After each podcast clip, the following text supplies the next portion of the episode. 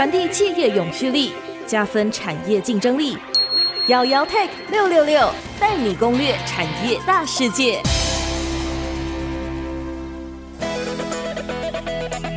这里是 IC 之音主科广播 FM 九七点五，欢迎收听姚姚 Tech 六六六，我是姚姚姚家阳。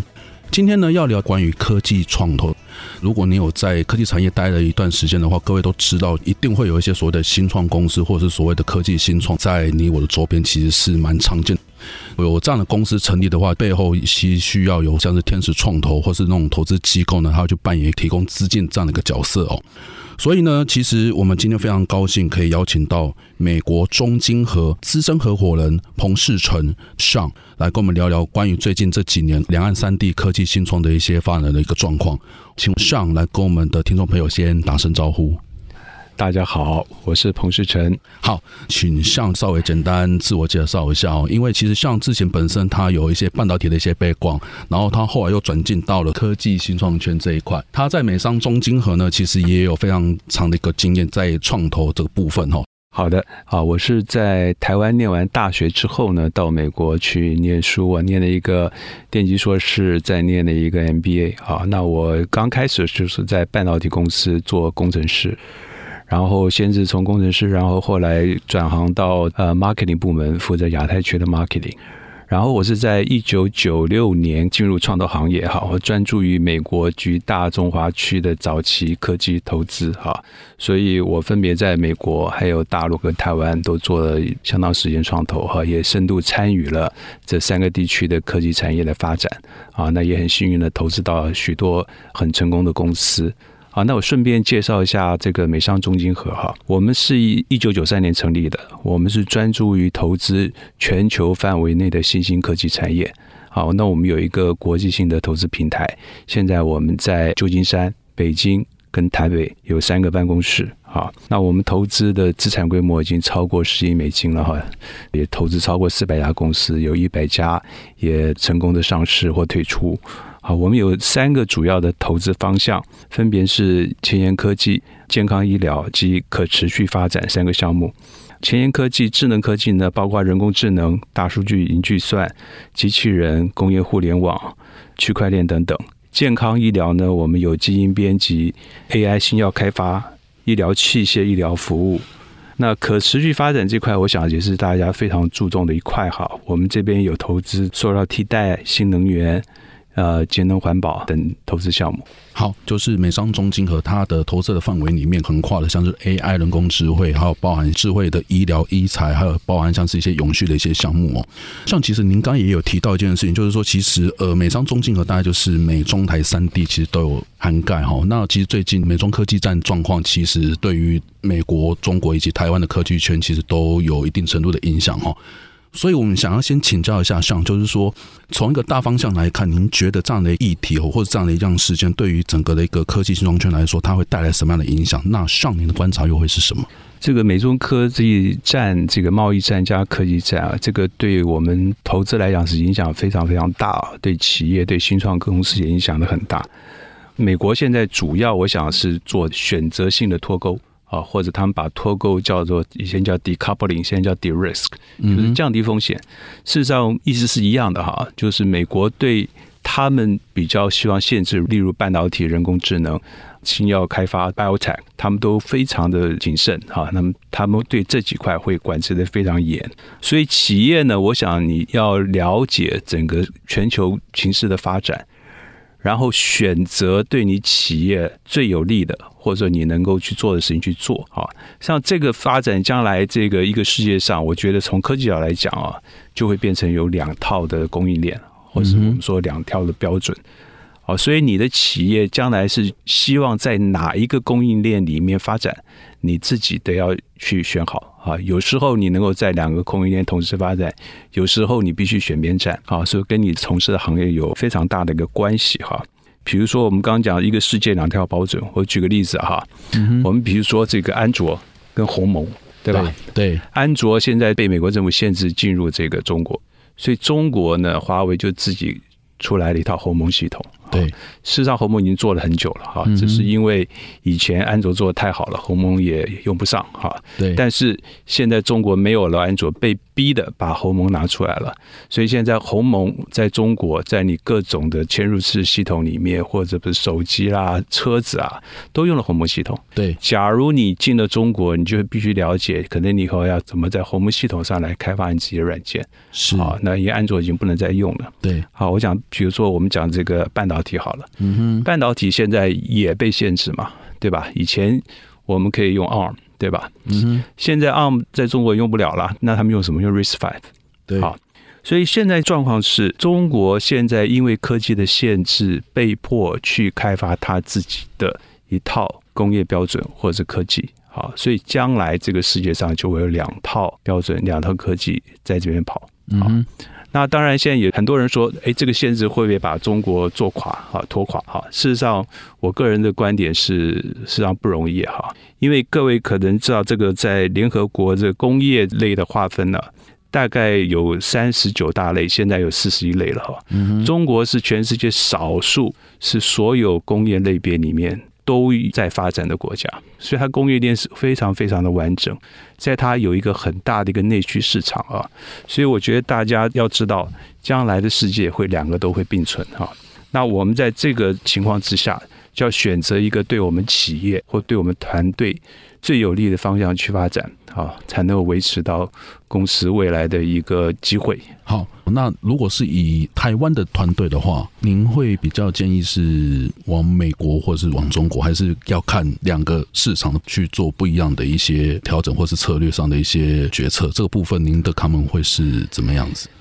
台湾的企业啊，我想取决于你企业是做什么样的产品，还有在什么样的市场。嗯、对。啊，因为美国还是一个非常强势的国家哈，是，所以你假如在一些敏感的科技企业，大概它会限制的非常严，啊，就算今天也许还可以去，之后也许他们会有更严的措施，会造成一些问题跟影响。嗯哼，但是假如说你做的不是这么敏感的企业，然后大陆又是一个发展的机会的话，我觉得是可以去的。好，所以我觉得是完全取决于企业它自己的市场。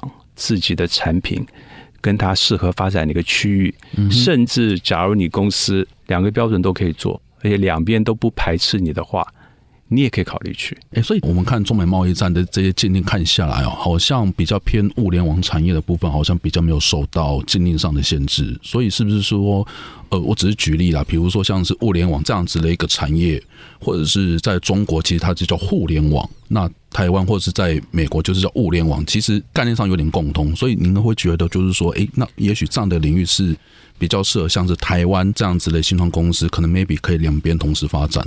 对，瑶瑶举这个例子蛮好的哈，就说物联网，事实上我们现在看的很多，我们也叫做工业互联网，哈，就是我们讲这个 Industrial Four Point O 和工业四点零，对。那这个东西呢，我觉得确实是台湾可以发展的一个方向哈，因为什么呢？因为台湾早期是以制造业起家的，对，所以我们很多台商在大陆有很多的工厂，哈。那工厂现在把工业互联，把这些工厂的这些机器联网连起来啊，数位化，这个是大趋势啊。对，没有错。那台湾因为我们有这个制造的背景啊，那我们现在有一些团队啊，就开始把软件放进去啊。第一个呢是把工厂数位化，啊，把所有的资讯从传统的 ERP 啊这些系统啊、CRM 系统啊，然后跟我们的工厂的制造生产线把它连接起来。然后把这些数据收起来，还有就能够做分析啊，分析就能够做设备的健康维护啊，甚至这个预测性的维护啊，那这个东西就对企业很大的帮助。再加上我们有很多过去的台商也在制造业上面啊，所以这边我们的的确确也看到一些团队啊，正在为这些。工厂们做服务啊，在这个所谓我们的工业互联网也做得相当不错。OK，而且尤其是台湾的制造业都好像比较集中在中南部，可能会有一些中小企业的公司，它可能 maybe 会有一些想法，或是要投资一些恶心的一些科技，所以你们应该也有一些接触或者是。事实上，我们已经投了好几个企业啊，就在做这个工业互联网事情。哦、OK OK，就在替这些企业呢，在他们的工厂里面去服务他，帮他们数位化、网络化，了解，然后把数据收起来，还要做分析，协助他们降低成本，是、啊、提升产能利用率。对对对，啊，在事实上再过来就是提升它的利润率啊，这都已经在做。OK，好，那我们先休息一下下，稍后再回摇摇 Tech 六六六。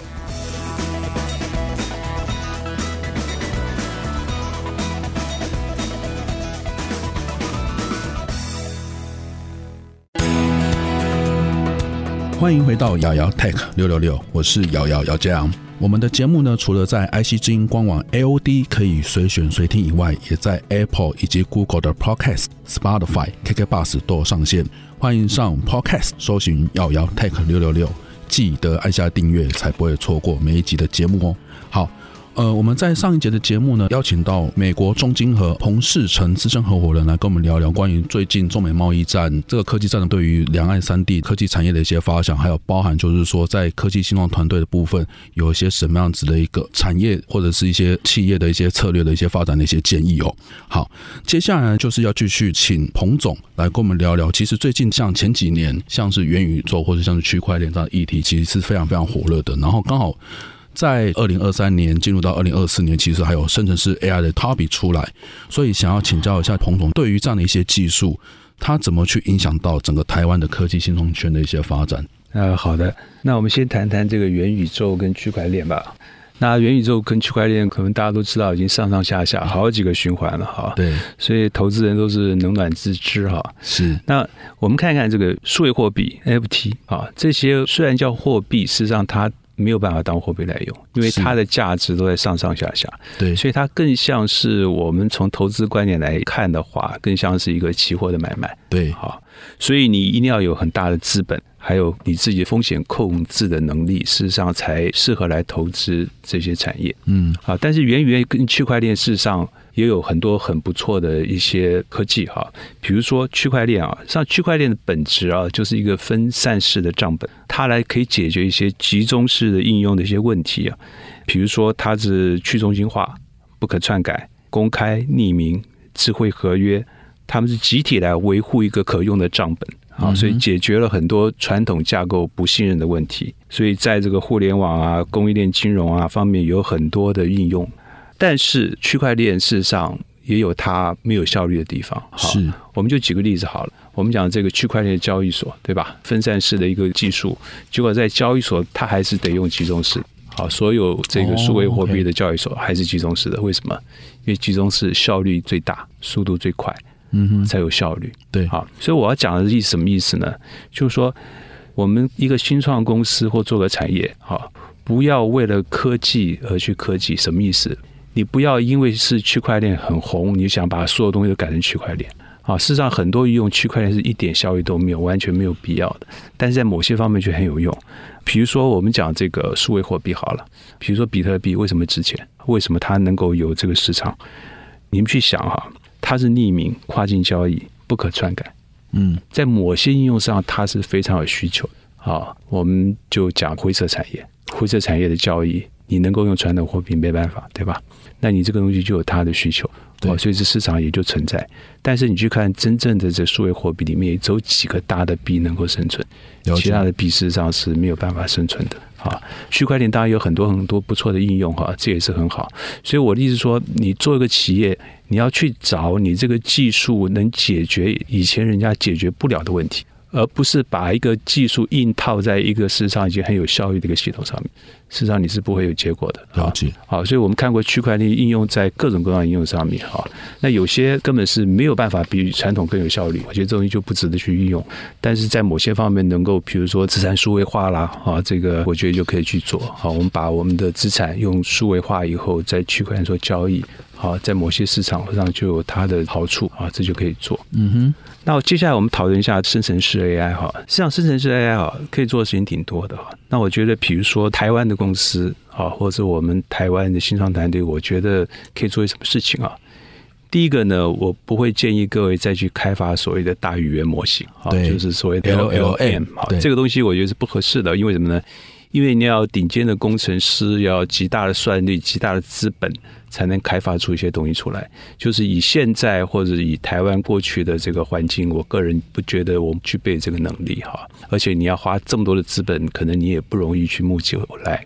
所以我倒会建议说，大家利用，因为现在这个 LLM 有很多开源模型，可以利用这些开源，把人家已经做好的拿来应用啊，就所谓的垂直应用啊。比如说，我一个企业累积了二十年，我有很多的数据，我可以拿这我的这些二十年的数据，用 LLM 啊来训练它，哦，利用这个 GPT 大模型来训练它，等于就把我过去二十年的经验做个总结。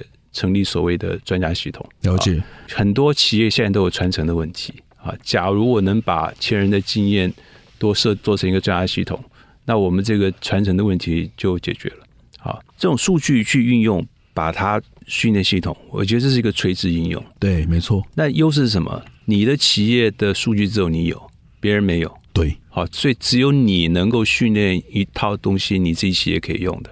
那这个是别人拿不走的，嗯哼哼，好，所以大家就也不要去想要去做一个所谓的 ChatGPT，对，好，就是你今天要去跟一个人聊天，他天南地北什么都聊，那你这个肯定训练他还花很大的精力。但是你假如只要训练他了解你公司内部的运作，我的工厂怎么怎么运作，我要做这个产品怎么做，这个相对简单，好，所以你也不需要那么大的模型，你就能够去做一套你自己能用的东西，对。你是有帮助的，嗯，好，那所以我的意思说，现在怎么样去？运用数据开发你所需要场景里面应用，我觉得是台湾厂商完全可以做的。像我们投资很多企业也在做类似的事情啊，比如说我们把这些用在智能制造，我们把这用在金融、用在保险、新药开发，嗯，用在能源上，甚至用在永续发展上，实际上都有一些不错的结果啊。这是我建议大家的一个方向。我们一直在讲个叫科技赋能啊，就是说你做一个新创公司，事实上，假如市场上已经有的科技啊。我都不建议你们去开发，你们就拿来运用哈。所以我们现在就讲说，所谓的 AI 加大数据加啊，互联网加，就将来你要去想怎么样运用所有的科技来解决一个商业问题是最重要的。一个公司的价值是在于你能帮你的客户解决什么问题，替他提供多少价值，你是让你的公司的价值才会显现出来。了解。好，好那我们今天非常谢谢彭总的时间，节目呢就先进行到这边，瑶瑶 take 六六六我们下周三同一时间见，拜拜。